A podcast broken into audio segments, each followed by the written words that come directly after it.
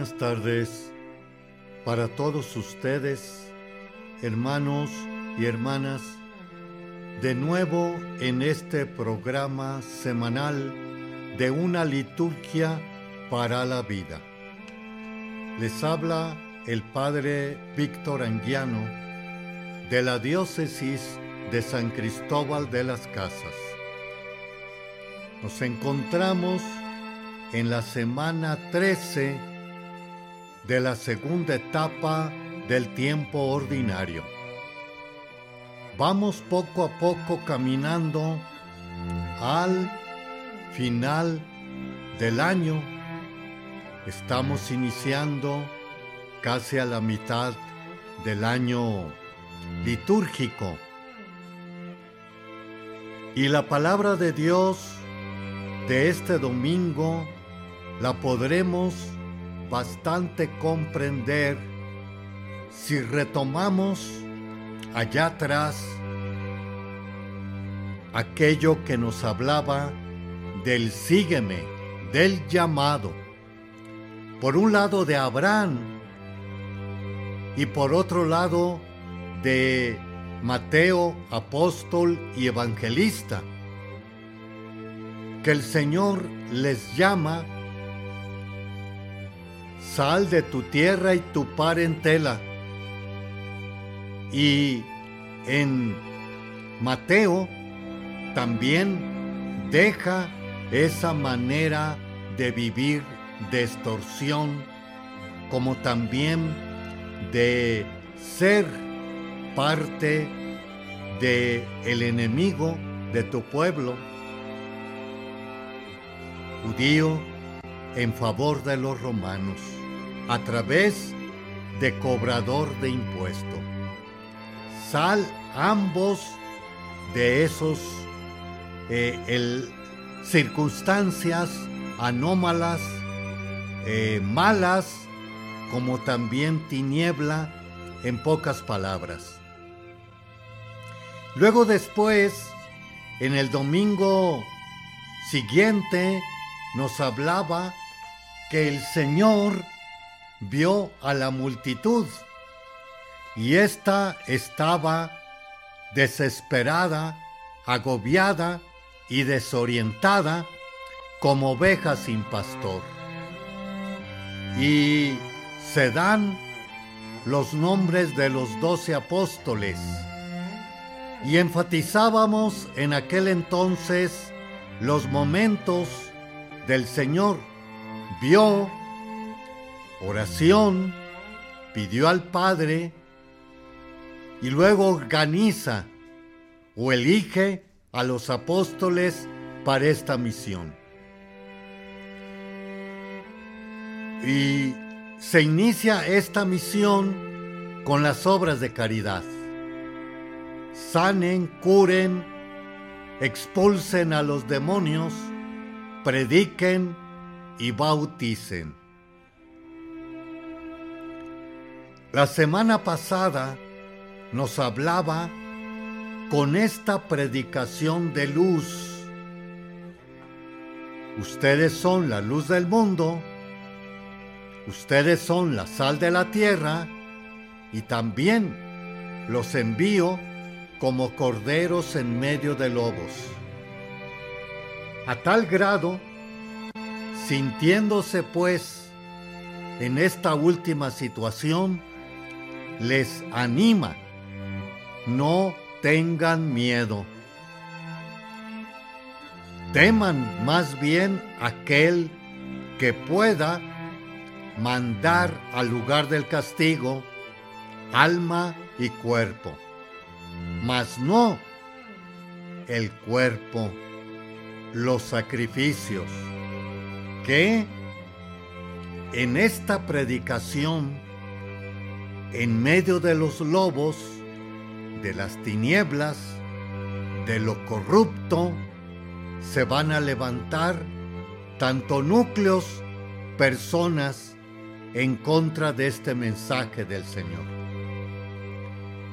Con esto podemos nosotros ya introducirnos a este domingo 13. Y ahora, precisamente, les está hablando el Señor en el Evangelio. Que colaboren con estos predicadores y da tres momentos de evangelización o predicación. Ya no solo exclusivamente de los apóstoles. Ahora dice profetas, el justo, mas también el pequeño de ser discípulo mío. Está de fondo ciertísimamente los apóstoles, pero también ahora es más amplio. Y nos lo aclara, por un lado, Pablo en la segunda lectura de ayer domingo. De nuevo, Pablo a los romanos, que sale a relucir el bautismo. El bautismo que les hace una criatura nueva, como también les aclara que fuimos por el bautismo sepultados con su muerte, así como Cristo resucitó de entre los muertos para gloria del Padre, así también nosotros debemos de llevar una vida nueva. Tercer momento del Evangelio, el discípulo. El discípulo que por lo menos eh, se le ofrezca, se le anime, se le se le dé las gracias a estos evangelizadores, justos o santos, o profetas y predicadores. De allí, primer lectura que nos habla del profeta descendiente de Elías, Eliseo. Eliseo que precisamente pasa por un pueblito donde precisamente le, le da alojamiento bastante frecuente que llega él, a esta señora, precisamente nos dicen distinguida de aquella región, llamada Sunem, donde ella le manda hacer una un cuarto, cama, mesa, silla y lámpara, un mínimo para poder descansar tras la predicación. Y se siente ella precisamente admirada de él, diciendo a su marido, yo sé que este hombre que con tanta frecuencia nos visita es un hombre de Dios. el justo, el santo, el que da pauta de ser o caminar en la presencia de Dios. Contribuye a, a Él, que también de nuevo nos dice el Señor, el que me recibe a mí, recibe al que me ha enviado. Haremos un pequeño espacio y regresamos en unos momentos. También pueden seguirme y dar un like en YouTube con una liturgia para la vida. Spotify, Apple Podcasts, Google Podcasts, Amazon Music, como también iHeart Radio. Regresamos en unos momentos.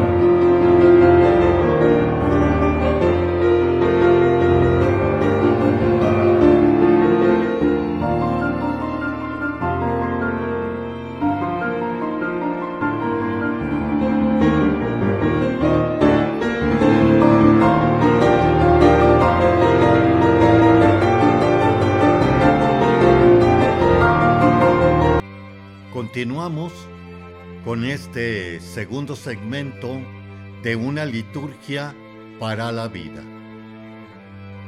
Estamos repasando el Evangelio de ayer, domingo 13, con la semana 13 de este segundo tiempo de ordinario del año litúrgico.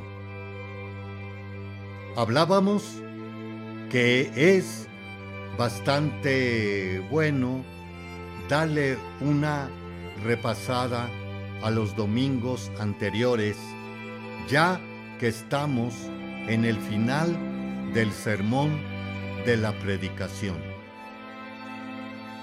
Con esta predicación, principalmente de los doce apóstoles, ciertamente,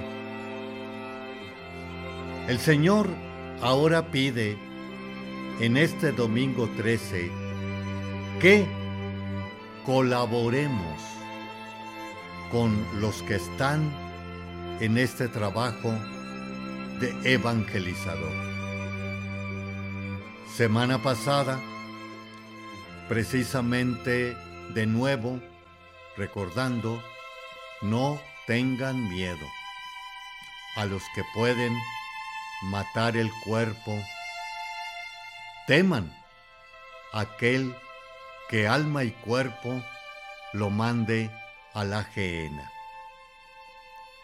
Decíamos también la semana pasada que en México, tres décadas, hay hasta ahora 57 sacerdotes, un cardenal entre ellos, no se niega catequistas, específicamente de por acá del sur, que han precisamente dado testimonio con su vida de la fe. Y así lo podemos también decir en otros lugares de nuestra Latinoamérica, como el señor obispo don Orlando de Matagalpa, Nicaragua. Hermanas religiosas, sobre todo hermanas de que conocemos de la hermana Teresa de Calcuta, que fueron una de las primeras expulsadas de esta nación nicaragüense. Y debemos de alentarlos y alentarlas con nuestra oración, como ya decíamos en la parte pasada, que esta señora de Sunem había recibido al profeta Eliseo construyéndole una recámara para descansar. Y con el premio de esta benevolencia de parte de ella, de parte de Dios, ruega Liceo para que el próximo año, como así nos lo relata también la primera lectura, diciéndole, el próximo año que viene, por estas mismas fechas, tendrás un hijo en tus brazos. Y el Señor también nos lo dice repitiendo el, el, el, el pequeño discípulo del Señor que le regale un vaso de agua fría, yo les aseguro que no quedará sin recompensa. Y aquí, hermanos y hermanas, bueno es tomarnos unos momentos al mes, a la semana, estoy yo consciente de todos aquellos que trabajan en mi parroquia? ¿Les conozco? Y conocer es eh, acercarme a ellos, saber sus nombres mínimamente, lloros, penas, alegrías, para poder mínimamente conocerlos y en un cierto momento ayudarles moralmente e impulsarlos para seguir en esta tarea que precisamente de nuevo gratuitamente lo han recibido, ejérzanlo pues gratuitamente. El ministro que llega a la comunión del enfermo, el cantor que ameniza las misas, el lector, como también aquellos que pudiesen dar un momento de su tiempo para que nuestra iglesia no vaya decayendo. Cada vez más, de nuevo, en su mensaje vivido entre nosotros. Porque Pablo nos dice que a través del bautismo somos criaturas nuevas. Criaturas que debemos de dejar la, la tradición anterior para podernos hacer un mundo más nuevo posible entre nosotros, de unidad, de vida, de fraternidad y de corresponsabilidad ante todos.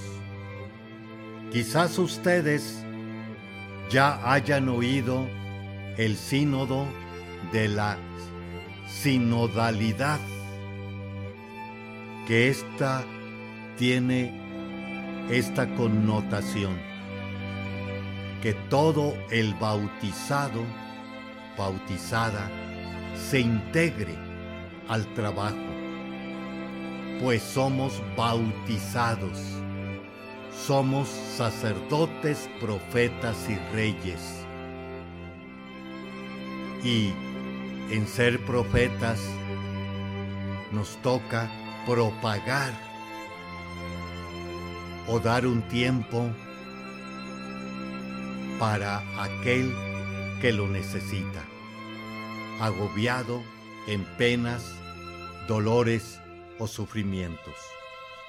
Y dice de nuevo el Señor, repitiendo, Yo les aseguro que hasta cuando den un vaso de agua a uno de estos pequeños, no quedará sin recompensa.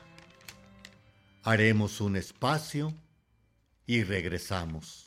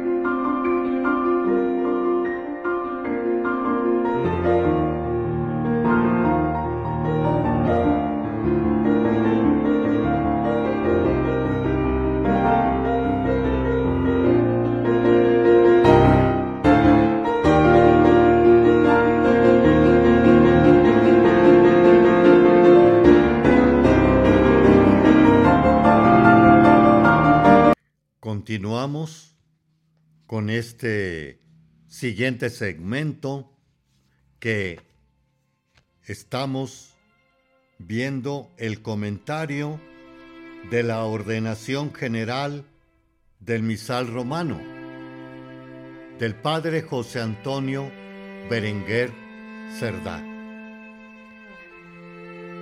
Los signos.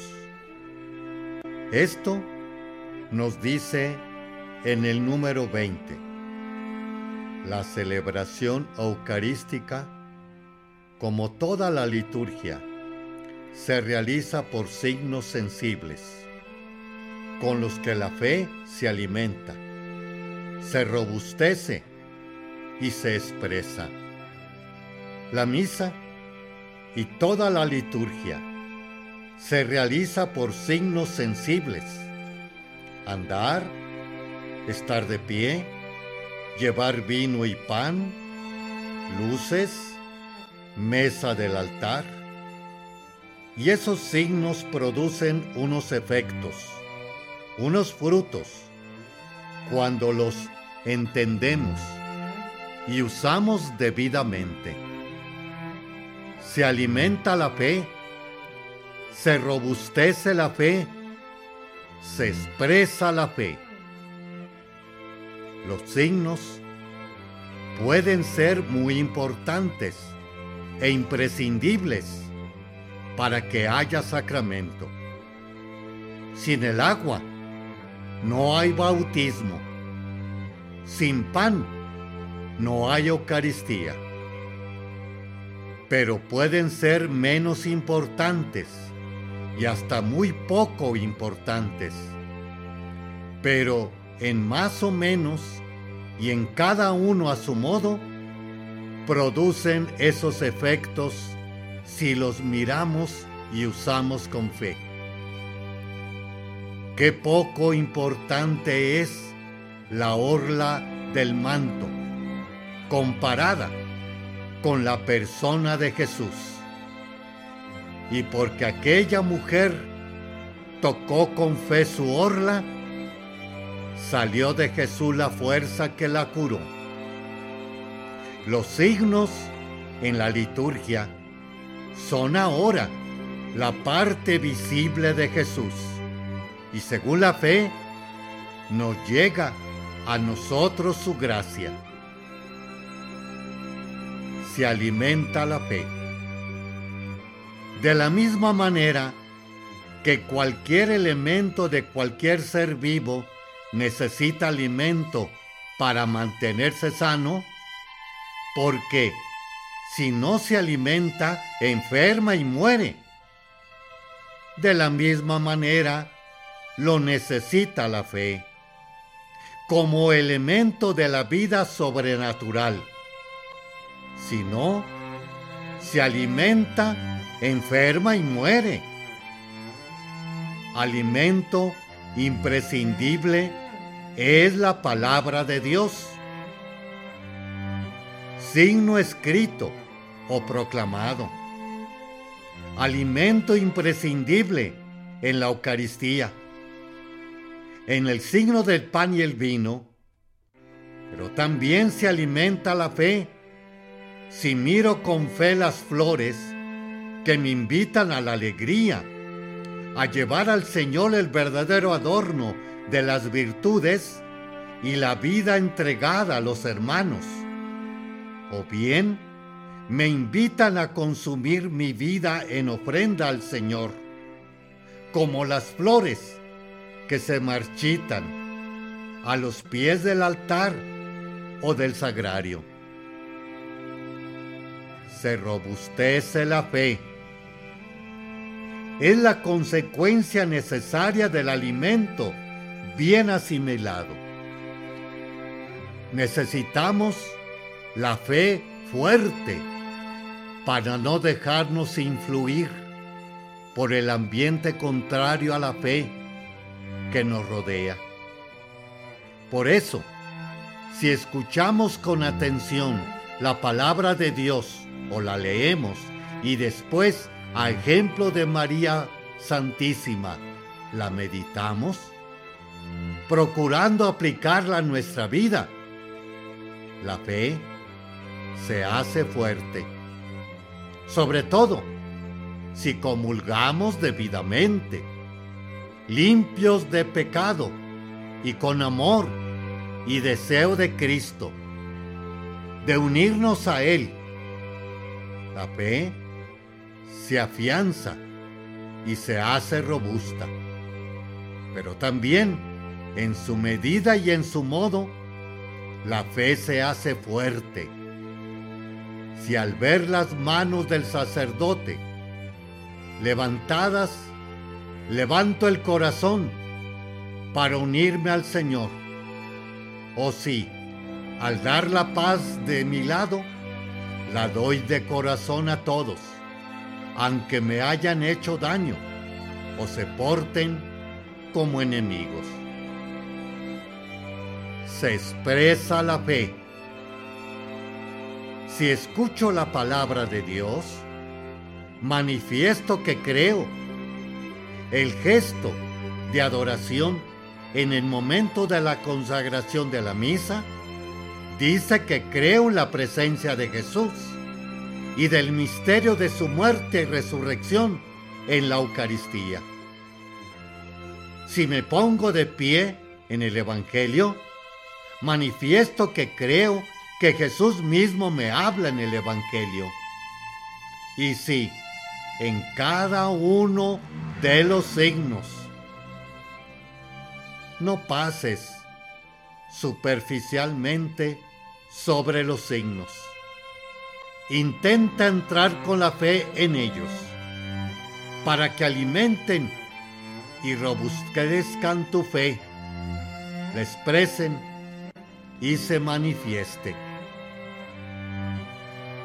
Pueden seguirme a través de otros medios. Spotify, Apple Podcasts, Google Podcasts, Amazon Music, como iHeart Radio. En YouTube, con una liturgia para la vida dando su like para poder más propagar nuestra fe cristiana y católica. Regreso en unos momentos.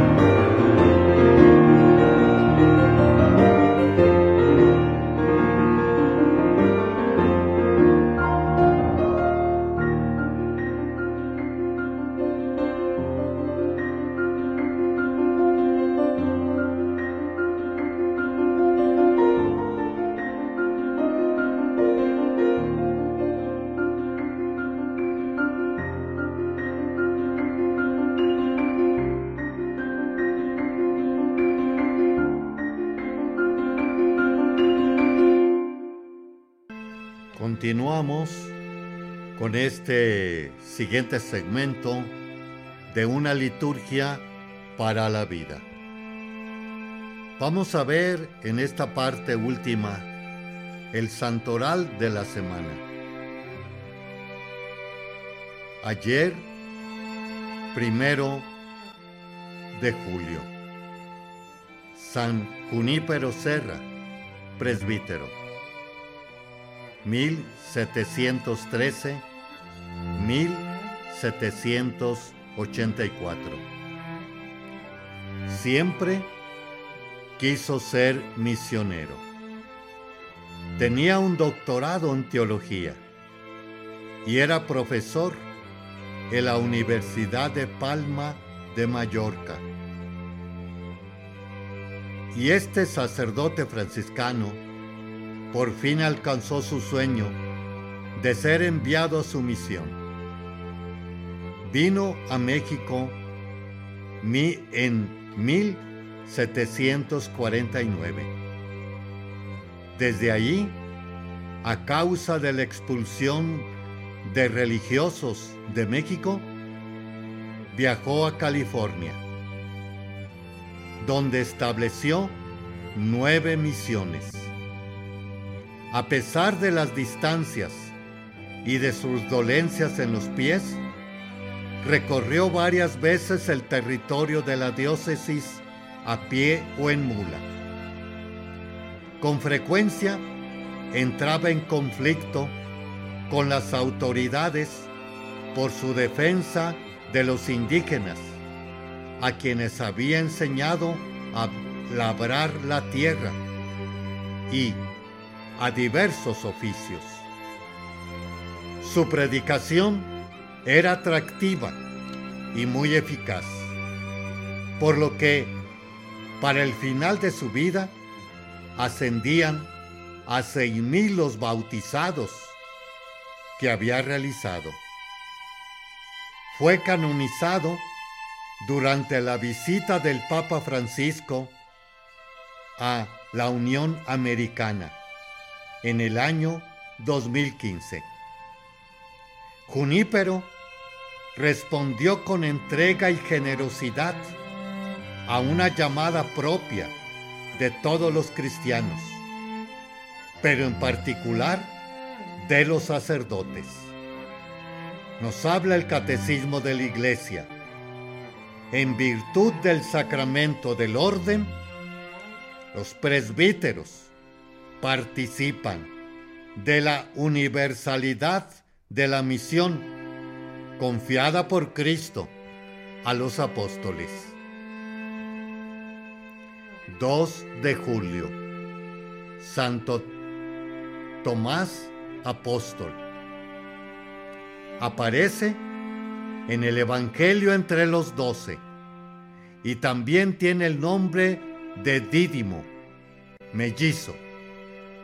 Hay un momento en que le pregunta a Jesús por el camino y Jesús le contesta diciendo que Él es el camino, la verdad y la vida.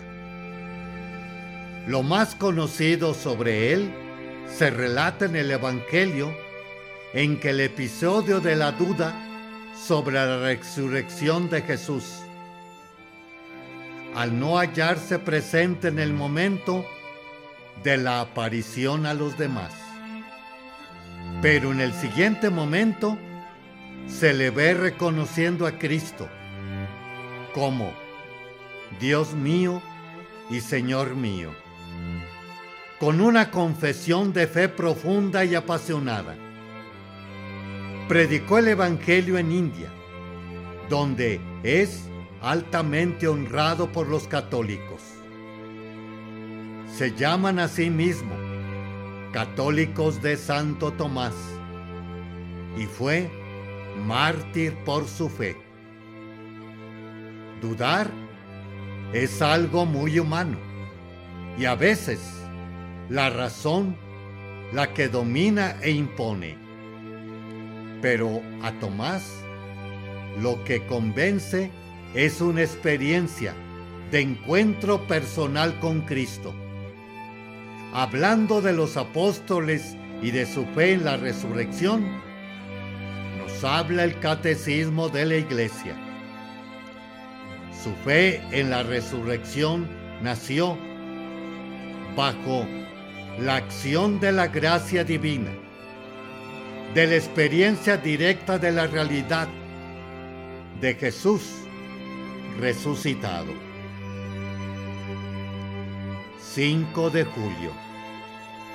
San Antonio María Zacarías, presbítero. Año 1502-1534. A veces, Dios cambia los planes de las personas.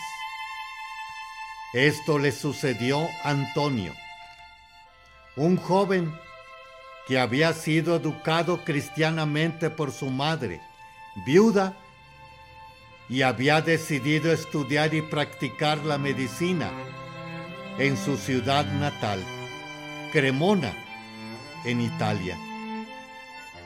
Pero Dios lo llamó y empezó a prepararse para el sacerdocio. En 1530 fundó una sociedad laica llamada de la Eterna Sabiduría y luego, con algunos de los miembros, comenzó la congregación de clérigos de San Pablo, que tenía como fin la reforma del clero y de la iglesia. Con la ayuda de una mujer de la nobleza, fundó también una congregación de mujeres. Es otra de los grandes santos de la contrarreforma que, en tiempo de gran dificultad, inspiraron a muchos a la fidelidad a la verdad. Aunque sus planes no eran inicialmente lo que luego descubrió como voluntad de Dios, fue obediente a la sabiduría creadora de Dios, como dice el catecismo. Creemos que el mundo procede de la voluntad libre de Dios, que ha querido hacer participar a las criaturas de su ser, de su sabiduría y de su bondad. Número 295. También este mismo día celebramos a Santa Isabel de Portugal, 1271-1336. Fue reina de Portugal y muy conocida por su fe en medio de toda clase de problemas sociales y familiares, así como por su cuidado de los pobres. Fue además notable por su trabajo de reconciliación y mediación de conflictos. Era hija de Pedro III de Aragón y sobrina de Santa Isabel de Hungría. A los 12 años la casaron con Dionisio, rey de Portugal, con quien tuvo dos hijos. Tuvo que sufrir la infidelidad de su esposo y las peleas por el trono entre éste y su hijo. La causaron de incitar a su hijo contra su padre y fue exiliada.